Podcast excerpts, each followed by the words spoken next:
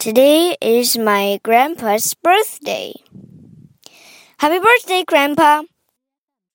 I will tell you about what Canadians do at a kid's birthday.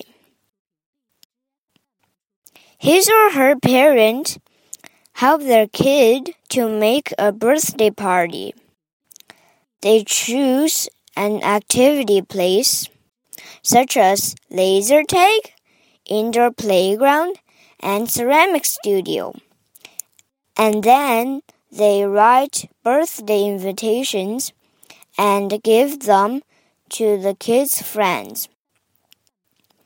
When a friend gets the invitation, his or her parent will check the schedule and confirm if they can go. They send a confirmation email if they can go. The friend prepare a present such as toys and books and wrap it with wrapping paper.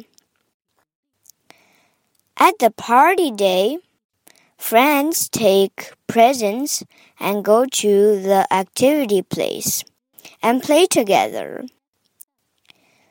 Then they eat the birthday cake and other snacks. Yummy, yummy!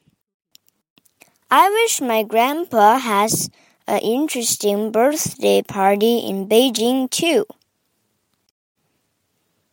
今天是我姥爷的生日，祝姥爷生日快乐！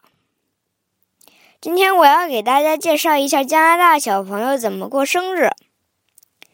过生日，小朋友的爸爸妈妈会帮他搞一个生日聚会。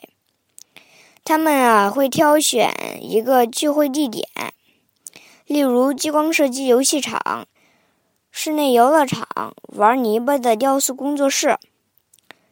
然后他们就会写邀请函发给小朋友们。一个小朋友接到邀请函后，会看看自己那天有没有时间，能不能参加。如果能去的话，会发一个确定参加的邮件。